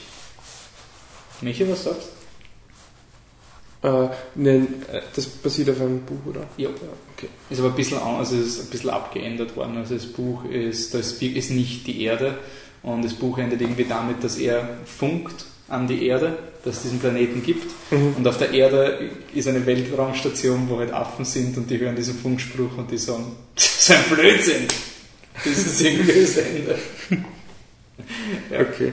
Ähm, ich fand den, also ich meine, Surprise, aber ich fand den Film richtig gut. Ja. Du vielleicht nicht, oder? Nein, mir, er, ist halt alt. Er ist halt einfach, du musst das voll Weißt damit mich das nicht stört? Ich weiß, dass dich nicht stört, aber mich hat's gestört. Du hast Ja, halt einfach dieses, ich bin Charlton Heston Ja, und ich bin absolut. der Anführer. Und welcher Charakter bist du, du Psychologe? Ja, natürlich, aber Da mich jetzt schon so viele alte Filme gesehen es das ist ja so. so es haben. ist ja so. Ich habe so viele alte Filme gesehen, das, das fällt mir natürlich auf, aber das hast die Kameraführungen in dem Ja. Film und die Tongebung und alles. Also, ja, also am Anfang ist diese Schwimmsequenz, bis wir nachher dann das Klettern und so weiter, da ist die Kamera schon. Nein, also ich war von, von, von, der, von der Tonart des Films überrascht. Also ich wusste nicht, dass sie effektiv nur reden.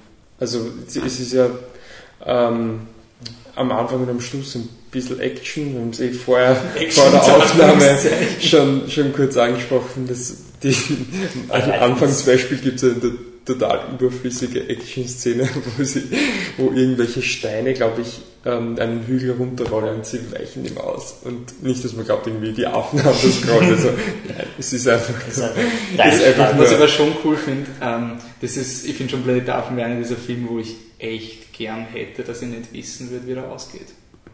Also ja, sicher. dieses ganze, oder dass du gar nicht weißt, was das für ein Film ist, weil du hast ja doch einen ziemlich langen Aufbau Aber ich fand mit, den- der, mit der verbotenen Zone und diesen ganzen Dingen. Also, Von den Twi ja, ja, stimmt, stimmt. Ähm, sie haben ja auch, einmal hast du ja schon, du weißt ja, Planet Affen, auch wenn wir jetzt sagen, wir wissen nicht genau, worum es geht und so weiter. Ähm, aber es wieder, gibt eine Szene, wo ähm, der Charlton Heston, wie ist der Taylor? Taylor. Taylor und seine, seine Crew, die sind gleich zu dritt, oder? sind- also eigentlich zu viert, aber, Aber Frau ein- eine Frau ist schon gestorben, bevor, das, bevor sie gelandet auch sind. ziemlich creepy. Diese Szene, also Ja, von der Idee was- sie eigentlich in der- im Stasis-Pod, der hat nicht funktioniert Genau, und deswegen, deswegen- ist sie einfach gestorben und Ja. gealtert und verrottet. Genau. Und äh, jedenfalls Taylor und seine, seine Crew, quasi seine Zwei-Mann-Crew dann noch äh, gehen, gehen schwimmen und dann äh, ziehen sie sich eben aus und lassen das Gewand liegen und dann siehst du schon so Beine vorbeilaufen und Hände, die da stehen und ich habe halt nicht so genau aufpassen und man dachte, das könnten theoretisch auch schon die Affen sein, die halt sehr menschliche Arme und Beine haben. Aber ich glaube, der ganze Film ist halt, ähm, muss man glaube ich mit ein bisschen mit den Augen von 1968 sehen, wo ich bin mir sicher, du bist nicht in einen Film reingegangen und hast nicht gewusst, worum es geht, aber du wusstest halt, glaube ich, wirklich nicht so viel wie heute. Also ich glaube schon, dass man da öfters in einen Film reingegangen ist, jetzt einen Trailer zu sehen oder wie auch immer und so ist der Film eben auch mein- erzählt. Also dass mir vom Storytelling her ganz arg aufgefallen, dass du halt wirklich Dinge, die du heute gar nicht mehr machen würdest, weil du kannst es nicht mehr als Besonderheit oder als, als aufregenden Twist verkaufen, weil jeder weiß, worum es geht. Aber- beziehungsweise der Film nutzt ja auch voll ähm, das Star Trek-Klischee aus. Also in Star Trek beamen sie sich auf einen Planeten, die schauen alle aus wie eine Wüste in der Erde und sie haben alle Sauerstoff, die gleiche Schwerkraft, Ja, die klar. gleiche Vegetation, alles. Und in dem Film ist es aber der Twist. Und auch, dass die Affen Englisch sprechen, wie jede Alien-Rasse. Weil warum sollten sie nicht Englisch sprechen? Und das ist dann alles durch den Twist. Ah, deswegen funktioniert es. Also es ist eigentlich ein, ein ziemlich cooler Twist auf die, die Science-Fiction-Klischee. Wobei, wobei, warum sie jetzt dann auch genau gleich reden, schreiben können. Na, genau gleich ist ein bisschen zu früh, Naja. aber du kannst halt einfach überlegen, wann die von der menschlichen Ja. Zivilisation kommen, dass sie die ähnliche, natürlich, dass sich die in Beziehungsweise- 2000 Jahren nicht verändert. Das ist anders, die, die, die Geschichtsschreibung der Affen ist nicht besonders, man, vielleicht, klar, es geht, das ist ein bisschen die Aussage, aber ist nicht sehr korrekt, wenn sie Aber- die Menschen total ignorieren. Aber hast du eigentlich die Möglichkeit, heutzutage diesen Film ungespoilert zu sehen, weil man ihr die DVD und da ist die Freiheitsstatue im Cover drauf? Also, es ist eigentlich schon, Nein, es ist, glaube ich, noch schwieriger als Luke, ich bin dein Vater von, den, von den Dingen so, hey, Planet der Affen, dies ist deine Freiheitsstatue. Naja, ich glaube, Luke, ich bin ein Vater, Aber- ist noch, noch bekannter einfach, dadurch hast du keine Chance mehr. Aber ich glaube halt mit der Dings, mit der Freiheitsstatue, wenn du das halt irgendwie mal das Bild gesehen hast und dann schaust du den Film und denkst vielleicht nicht gleich dran. Ich meine, es ist ja trotzdem ein, ein, ein Twist, den es dann erst kapieren musst, indem du den Film Mhm. halt siehst. Also, Aber was ich cool finde, dass es einer der, der Twists ist, der nur visuell funktioniert. Ja. Also du siehst einfach, der, der letzte Shot ist die Freiheitsstatue und dann brauchst du keine Exposition Den mehr. er. Also, Naja, er, er- schreit und du weißt nicht warum. Ja, Ja. na sicher, er erklärt Ja, er aber es ist das und du weißt nicht warum und in dem Moment, wo das Mystery aufgelöst wird, endet der Film und das finde ich cool. Mhm. Also du denkst dir, was geht mit ihm, wieso und was ist das für eine, ein, ein Dreieck, was du siehst, was die Kamera irgendwie Ja. bedeckt oder sowas. Du weißt es einfach nicht. Er zuckt aus und dann so, oh shit, deswegen. Und das finde ich schon ziemlich cool. Ähm, ja, ich finde noch, also ich finde noch auch gut gemacht von den, klar, sieht halt jetzt nicht mehr so cool aus, aber die Ja, alten die Stimme Kostüme, fand ich man ich muss habe auch ja- die Mimik cool gefunden. man muss ja- haben doch geschafft mit, mit Plastikmasken und der weiß es haben Ja, ja, beim- trotzdem geschafft, eine Mimik zumindest. beim Reden merkt man manchmal, Ja, okay, das, das ist ein ist bisschen klar, grob, gut. aber man ich muss find an sich- anmerken, für, für Leute, die Argo gesehen haben, der, der, ähm, der John Chambers, der was gespielt wird von John Goodman, ähm, Ja. der Make-up-Artist ist der Typ, der ähm, für Planet Affen den, den Ehren-Oscar fürs Make-up bekommen hat. Vor Planet Affen war es nicht, hat es keinen Make-up-Oscar gegeben. Also es war Mhm. schon irgendwie so ein, oh hey, man kann auch Kunst mit Make-up machen. Wow, Wahnsinn. Und ich meine, es ist schon, wenn man es vergleicht mit Rise of the Planet of the Apes und die anderen, die Serie hat sich im Grunde komplett von dem distanziert, was sie zu Beginn war. Du hast in die, bei, bei Science-Fiction-Filmen, also zum Beispiel beim J.J. Abrams jetzt, oh, er verwendet wieder, wieder Plastikpuppen, es ist so cool. Und eigentlich ist Rise of the Planet of the Apes dieser, ja, es ist eh schön, wenn ihr in eurer Nostalgie leben wollt, aber wir können bessere Filme mit Special Effects machen, jetzt ganz, ganz nüchtern. Also Caesar Leise. hat einfach mehr emotionale Bandbreite, als die Make-up-Affen jemals hatten. Auch wenn sie gute Schauspieler sind und Ja. alles. Du limitierst den Schauspieler durch diese, die, was ist das eigentlich, dieses runde Ding, was sie halt Ja, die haben während sie irgendwie angeklickt haben und dann so. Es ist auch vom, was sagt man, vom Storytelling her einfach nicht mehr so zeitgemäß. Also, Wobei mich halt schon überrascht, dass du in den 60er Jahren schon diese Kreationismus-Debatte ziemlich Ja, offensiv das schon, das schon, aber ich meine, das könntest du ja auch heute wiederum besser sehen, weil du hast, ja- also es ist ja ein bisschen redundant eigentlich von, Ja, von der mein, Erzählung ich her. find- Also es ist immer so, okay, ist wieder ein Punkt. Also du checkst eigentlich schon, dann rennt er wieder Da weg muss man es aber, wieder. ähm, da muss man es aber wirklich, glaube ich, aus alten Filmen sehen, weil es Ja, halt damals so. nicht möglich, nie, also die, also der, der Drehbuchautor, der Michael Wilson, der was die Brücke am Fluss Quai geschrieben hat, der war auch auf der Blacklist von Hollywood, war er wegen kommunistischen Äußerungen und der hat zum Beispiel nicht Mhm. den Oscar für die Brücke am Fluss Quai bekommen. Also den hat der Pierre Boulle für ihn abgeholt und er wurde aber nicht als Gewinner erwähnt, der ist dann erst im Nachhinein anerkannt worden. Und Okay. da war anscheinend die Zensur, dass du einfach Rassismus einfacher mit Affen da und Kreationismus, bevor du jemanden kritisierst. Es gibt ja auch bei den ganzen Planet der Affenfilmen später wird es wirklich eine extrem offensichtliche ähm, ja, ähm, Civil Rights Movement von den Schwarzen. Also in den alten Affenfilmen war es dann effektiv der Caesar, der die, die Sklaven befreit und wirklich ganz offensichtlich Sklavenfrei, nicht so wie es im, im neuen Film ist, dass sie halt unterdrückt sind, sondern das ist eine Allegorie für die Schwarzen, versteht's ihr? Welcher war in dem Film der Caesar? Der kommt nicht vor. Also es gibt in dem vor, Film nur den Cornelius, der wird vom, von dem Typen gespielt, der alle Affen gespielt hat. Also, also der, nicht alle Affen, ähm, der Roddy McDowell hat immer den Hauptaffen gespielt. Also der Okay. Cornelius kommt in allen drei Filmen vor und der Caesar kommt in, in vier und fünf vor und da spielt dann auch der. Wer spielt die Frau? Die Kim Hunter spielt die Sierra und die Nova habe ich leider nicht gegoogelt. Die habe ich. Also die Kim Hunter ist auch Also ich- 1 bis wurscht. 3 dann gewesen. Aber die, die, die, diese Nova Side Story. Was, ich, was ich sehr cool finde in diesem Film ist, er, hat ein bisschen so den, den Vertigo, das Vertigo-Argument, dass der Sexismus irgendwie auch, der, der Taylor ist ein Arschloch.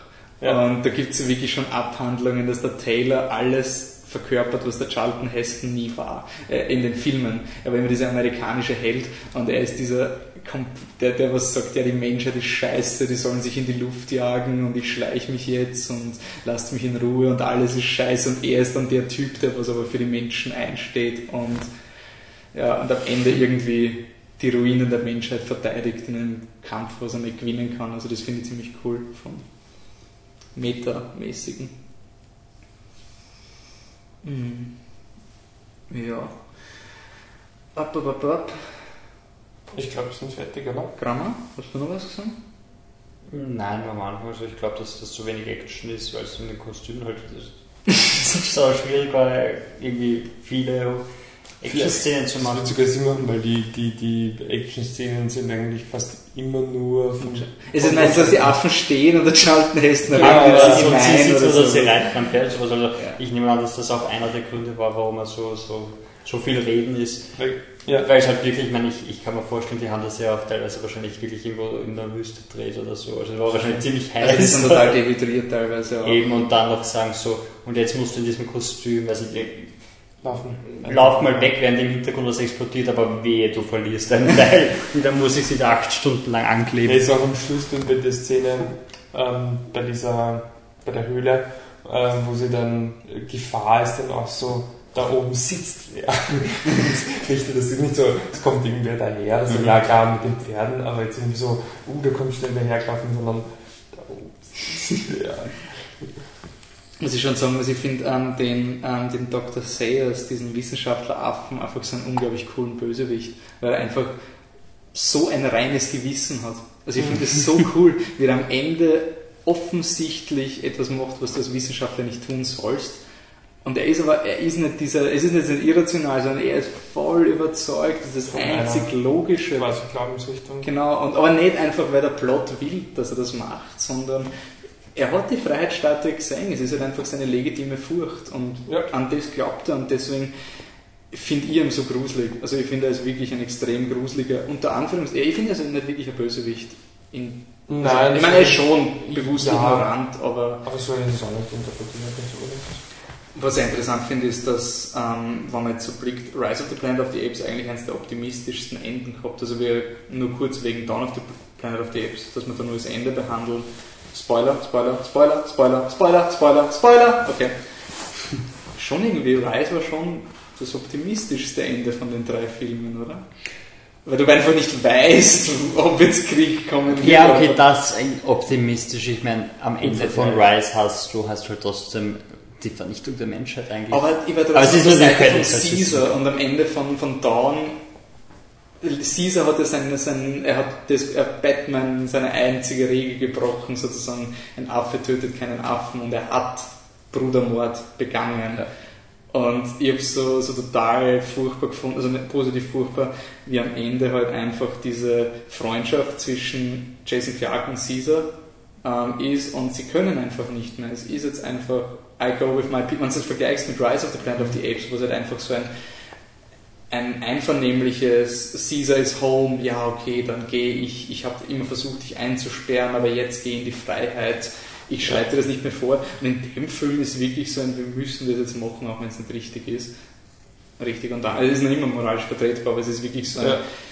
ich bin neugierig, was jetzt im dritten Teil mit Caesar passiert, weil ich es einfach wirklich gut gefunden habe, dass die Serie sich.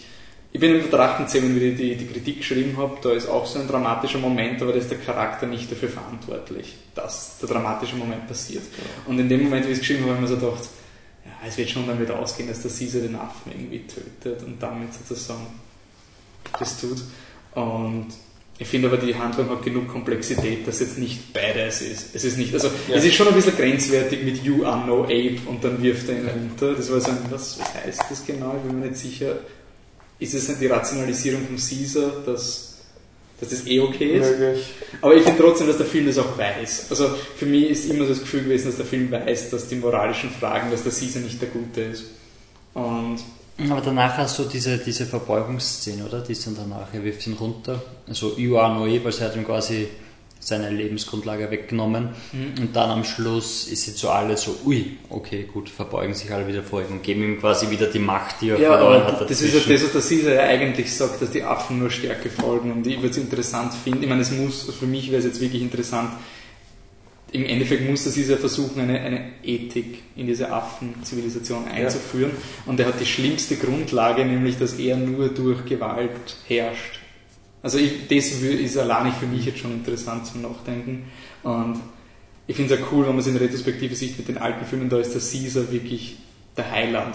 Also da ist er wirklich Okay, dieser... am zweiten Teil oder was? äh, der Caesar wird im dritten Teil geboren, Okay. mit Zeitreise, ist sehr kompliziert. Im vierten Teil befreit er dann die Affen Und im fünften Teil ist dieses Ape shall not kill Ape.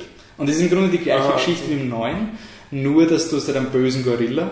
Die Gorillas sind im Planet der Affen-Franchise immer die, die Brutalen und die Schimpansen und Orangutans sind die Philosophen. Ja. Also das ist ja schon auch diese Klasseneinteilung, Ja, ja. die es im Original gibt. Und da geht es irgendwie darum, dass der Gorilla will, ja, der Caesar ist halt so ein, wow, das funktioniert ja alles nicht und, und ich will Krieg führen mit den Menschen. Genau die gleiche Situation, nur ist dieser Battle for the Planet of the Apes einfach so flach. Also du siehst da gute Ideen, aber es ist so offensichtlich, dass der Caesar der Gute ist und der böse Affe macht jetzt Krieg und er bringt den Sohn vom Caesar um und sagt, die Menschen haben das gemacht. Also sehr ähnlich wie der neue Film eigentlich. Dann gibt es einen Krieg und dann kommt aber der Caesar drauf, oh nein, das war ja einer von mir, ist ja urschlimm. Und dann gibt es eine total moralisch furchtbare Szene, wo der Caesar diesen Affen verfolgt und ihm alles vorwirft, dass er alle Gesetze gebrochen hat. Und der Affe geht dort hoch und ist aber so Psychoterror vom Caesar, dass er stolpert, runterfällt und stirbt. Also der Caesar hat, er hat ihn umgebracht, aber doch nicht. Und deswegen war es für mich so befriedigend im neuen Film zu sehen, dass sie einfach die Eier haben, so, es ist seine Schuld und das ist jetzt nicht der Heiland, sondern es ist einfach Ja. ein, Charakter. Insofern ist Dawn of the Planet of the Apes die beste Form des Remakes, weil er remaked einen Film, der nicht funktioniert hat, mit einer guten Idee. Und so funktioniert. Die Frage ist nur, ob sie jetzt wirklich in die traurige Richtung gehen. Also ob, ob sie immer düster werden oder ob irgendwann doch diese Hoffnung durchscheinen Ich, wird. ich glaube schon, dass der dritte Teil positiv endet. Also aus der Affensicht. Also die Menschen werden wahrscheinlich nicht mehr so vorgehen. Ich hoffe halt einfach, dass der dritte Teil dann kein Affenkriegsfilm wird. Dass sie- dass nicht irgendwie ein Konsens zwischen Menschen und Affen geben wird. Es kann sein, aber ich glaube nicht, dass der Fokus auf, auf dieser Menschen-Affen-Dynamik liegt, sondern auf dieser Affengesellschaft an sich. Ich hoffe halt wirklich, dass es kein Kriegsfilm wird, also dass es kein Affen gegen Menschen-Kriegsfilm Aber wird. andererseits weil ist das- ja das ja auch nicht wahr. Also da, ich bin jetzt mittlerweile so relaxed. Weil Gut, aber einfach- bei dem, bei, also ich habe von Anfang an, dass der zweite Teil ebenso, wir haben ja gesagt, nachdem wir den ersten gesehen haben, und der zweite ist jetzt Affenpolitik und ich will Affendiskussionen haben. So genau das haben wir gekriegt. Und genau das haben wir gekriegt. Und bei dem denke ich mir jetzt wirklich, der dritte könnte jetzt wirklich dann so ein, so ein, so ein Krieg sein und, und die Menschen sind dann endgültig ähm, die Gegner von den Affen und, und in die Richtung kann sich schon entwickeln. Also ich glaube trotzdem, dass das positiv endet mit, mit die Affen haben ihre Ruhe und, und dann ihr Reich quasi. gibt ja eh schon so wenig Menschen. Eben. Ja, aber was halt interessant wird, sie haben sie ziemlich clever gemacht mit dem Setup. Sie haben ja eine Storyline angekündigt, mit der eine Armee kommt und du weißt nicht, ob sie wirklich kommt. Das ist wirklich etwas, wo du entweder du kannst es fortführen oder du sagst einfach nein, war halt nicht Ja, so. man weiß ja nicht, vielleicht, vielleicht kommt dann wieder ein Zeitsprung. Also wenn es dann jetzt wieder in, in fünf Jahre machen und dann der Krieg ist passiert mit den Menschen Das und der cool Sieg finden. Also- Das ist, ähm, ob man zweimal dasselbe machen kann, beziehungsweise ob das die bessere Story ist, wenn sie wirklich darauf eingehen wollen oder wie das werden wir sehen. Ich, muss, ich hoffe auf jeden Fall, dass halt wirklich die Caesar-Geschichte im dritten Teil. Ich, ich denke mal auch, was der Lightning Strikes Twice, so wie oft kannst du noch einen guten Planet der Affen-Filme mit diesem Ding machen, bevor das eh neu starten muss, eine neue Geschichte Wie erzählen. viel, wie viel wollen sie machen? Also was? Derzeit was? nur drei. Also es, es also ist sie haben die einen dritten Trilogie. angekündigt, der Matt Reeves führt wieder Regie, die Drehbuchautoren sind dieselben und 2016 glaube ich kommt er schon. Ich weiß es nicht. Also schauen wir. Okay, also 2016 ist angeschrieben und dann ist der Sommer so voll, dass sie sagen 2017. schätzen wir, ja. Ganz kurz noch zum Vergleich der beiden Filme. Oder halt der, das Reboot und das Alten. Ich finde im Neuen sind die, also sie nennen Detail, aber die Affen sind viel mehr Affen im Neuen.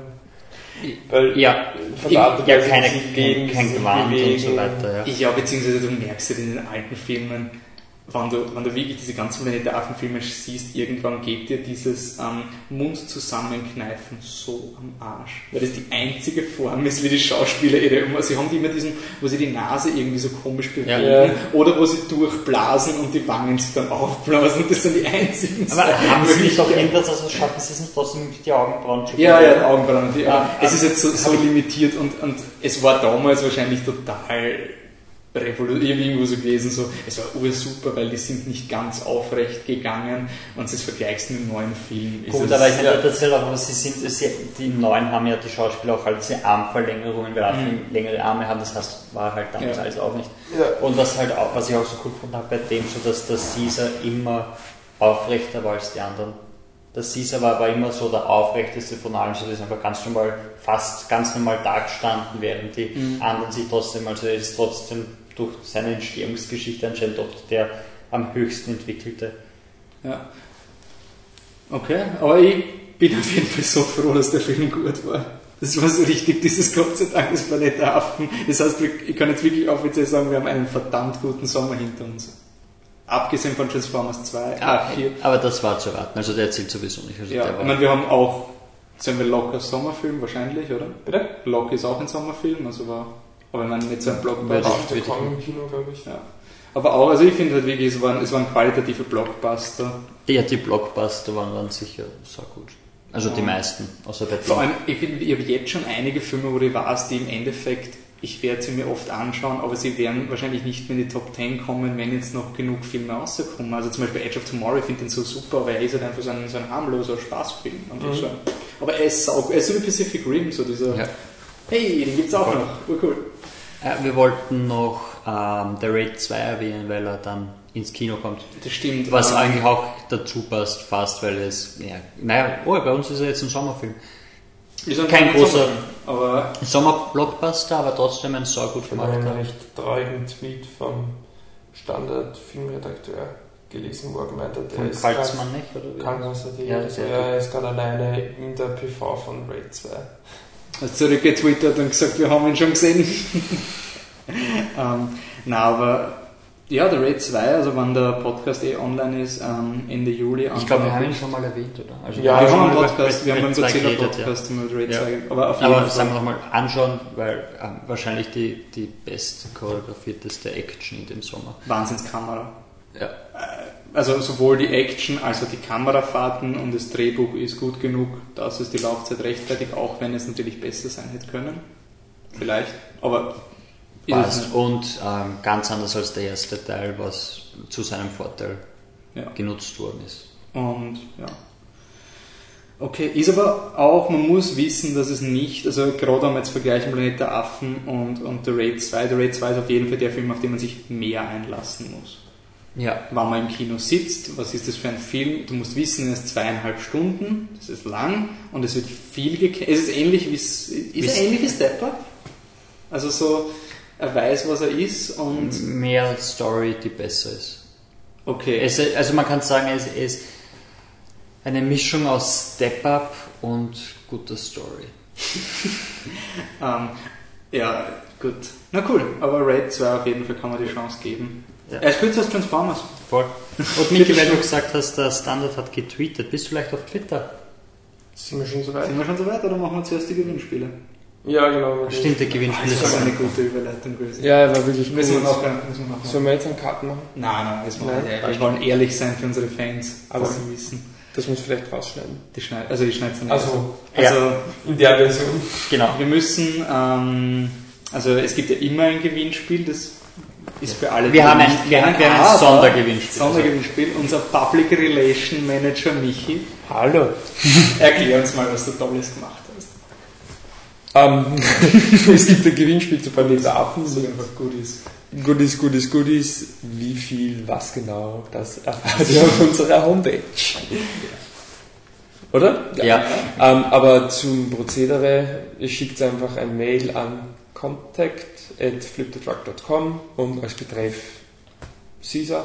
Ja, und ihr müsst einen furchtbaren Affenausdruck, wie Affengeil oder Affenstark oder irgend sowas In der was Mail- in der Mail. Also ihr müsst in die Mail schreiben, dass ihr beim Gewinnspiel teilnehmen wollt, weil wir kriegen einfach so viele Mails, dass wir Ja, ja. Ja, wir müssen euch rausfiltern. Also als dann Betreff müsst- ihr müsst- Caesar und dann. Ihr müsst in einer affigen Sprache sagen, ich würde gern beim Planet der Affen Gewinnspiel. Genau, also so Beispiel, ich würde gern dieses affige Goodie gewinnen. Goodie gewinnen.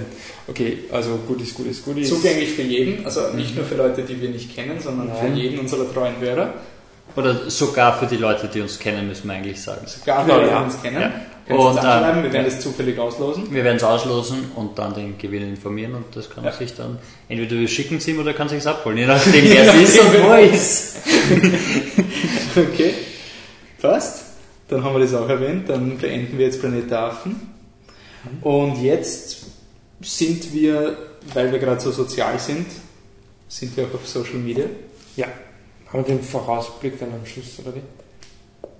Das ist eine gute Frage. Haben wir einen Vorausblick? Wissen wir überhaupt, was kommt? Nein. Okay. Es kommt auf jeden Fall noch mehr Planetenaffen vom Wolf, also wenn ich das noch nicht genug war. Mehr? Ja, er wird den einen oder anderen Artikel Ich, schreiben. nein, nein, nein, ich der, der. Leitner, wie er noch nicht Teil des Teams war, hat er sich immer beschwert, dass ich 2011 eine Kritik von Rise of the Planet of the Apes versprochen habe, die ich nie geschrieben habe. Ja. Die kommt jetzt. Kommt jetzt. Alle, die gespannt wie der Michi sind. Und wahrscheinlich noch ein paar affenphilosophische Artikel. Was was mit Affen, Affensoziologie, Affenethik. Ja, wenn wir nach einer kurzen Sommerpause zurückkommen mit mehr Filmen. Punkt. Ja. Was wird also mal unsere Homepage ein bisschen bewerben? Ja, also da Auf fliptetruck.com, was wird es da alles geben? Es wird noch eine Kritik kommen, eine deutsche zu Drachenzähmen Teil 2, Die 22 wird Jump Street, ja. 22 Jump Street wird kommen. Step Up, Step Up kommt. eigentlich alle Filme, die wir heute besprochen haben, mit Ausnahme von Monsieur Claude. Ich schätze mal, irgendwer wird, uns, wird sich schon überwinden und Feuerwerk machen. Ja, das kann Ich mag Step Up, weil Feuerwerk. Ich will nicht zu gemein sein, also ich will, dass die Achso, Leute- ich dachte, dass ich Step Up schreibe. Okay. Echt gut, ich habe nämlich gedacht, dass ich Step Up schreibe, weil ich es gesprochen habe. Ähm, nein, okay, dann, dann mache ich Feuerwerk, also kriegt sie. Ja, da schreibe ich immer Monsieur Claude, aber warum? Das ist echt professionell, dass wir jetzt gerade durchbesprechen. Nein, das gibt's also alles auf unserer Homepage und Und ja, wenn ihr unseren Podcast über iTunes runterladet, dann gebt uns eine 5-Star-Review. Also wir, wir haben ja gesagt, ihr könnt ehrlich sein, ihr könnt ehrlich sein. subscriben, Nein, aber ihr könnt liken, teilen. Das Alles. liebt der Wolf ja alles. Ja, das Spenden wollen wir auch noch haben. spenden, Kickstarter. Also Ja, wir brauchen 2,90 Euro. wir brauchen 2,90 Euro, weil der Grammer hat mir heute einen Kaffee gezahlt. Also wir werden einen Kickstarter vielleicht machen. hey, Potato Salad hat 8000 Dollar gekriegt, also da werden wir doch diesen verdammten Kaffee bezahlen können. Für jeden, der was mehr als 2 Euro hergibt, kriegt einen, einen Automatenkaffee per Post zugeschickt. In Flip the Truck Geschenkpapier. Nein, also weil du von Flip the Truck Geschenkpapier redest. Oder willst du ein lustiges? Nein, was? Flip the Truck Geschenkpapier bekommt ihr, wenn ihr beim anderen Gewinnspiel mitmacht. so. Nämlich, wenn, ihr, wenn wir euch nicht kennen, könnt ihr uns auch schreiben an contact.fliptetruck.com. Unser Wort für das dieswöchige Gewinnspiel ist Feuerwerk. Okay. Ich habe gerade mega Affenlichtenkeit. Nein, das, ist ja die andere. Das würde unserer vielen Fanmail wissen wir Ach so, ja nicht. also Also, also Feuerwerk. Ähm, dann kriegt ihr eine random DVD, die wir uns mal gegenseitig geschenkt haben, aber nicht ausgepackt haben. Angeblich hat der Michi noch eine gute. Und ich vergesse immer nach dem Podcast euch zu sagen, welche das ist. Das wirst du Das, jetzt mal auch machen. das wird der volle. Das wird volles voll Mystery sein. Wir was uns der Typ Weil so gut ist jetzt auch wieder nicht im Vergleich zu Besser als was kommen könnte. Cats Ja. and Dogs 2. Das Wunder vom Bären. Aber nein, Deutschland ein Sommermärchen. Habe ich auch, ja. Aber der ist auspackt, glaube ich. Den haben wir schon geschaut. Nein. Nicht? Egal. Ich glaube, ich habe ihn mal eingelegt, ja. Okay, auf jeden Fall, dann sage ich danke fürs Zuhören.